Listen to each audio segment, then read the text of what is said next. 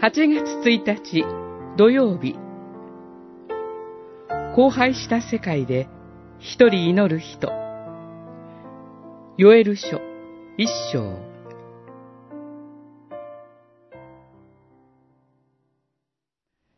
主よ、私はあなたを呼びます。火が荒れ野の草地を焼き尽くし、炎が野の木を舐め尽くしたからです。野の獣もあなたを求めます。流れの水は枯れ、火が荒れ野の草地を焼き尽くしたからです。一章、十九節、二十節。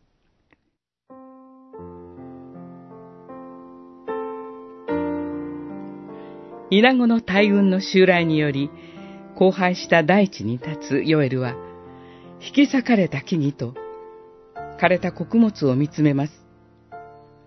農夫の嘆きと、家畜のうめきを聞きます。そして、それが神の怒りによってもたらされたものであると受け取ります。大地から穀物とブドウとオリーブが全く取れなくなったからです。いずれもが礼拝に用いられていたものです。神は約束してくださっていました。私はその場所であなたたちと会い、あなたに語りかける。出エジプト記29章42節そのための収穫物が枯れた光景は、神が人々との交わりを拒絶しているように見えました。ヨエルは慌てて人々に訴えかけます。神に泣き叫べと。嘆きの叫びを上げようと。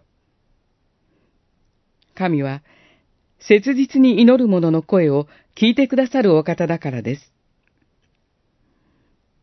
しかし、ヨエルの呼びかけに応じた者はいなかったようです。ヨエルは一人祈っています。主よ、私はあなたを呼びます。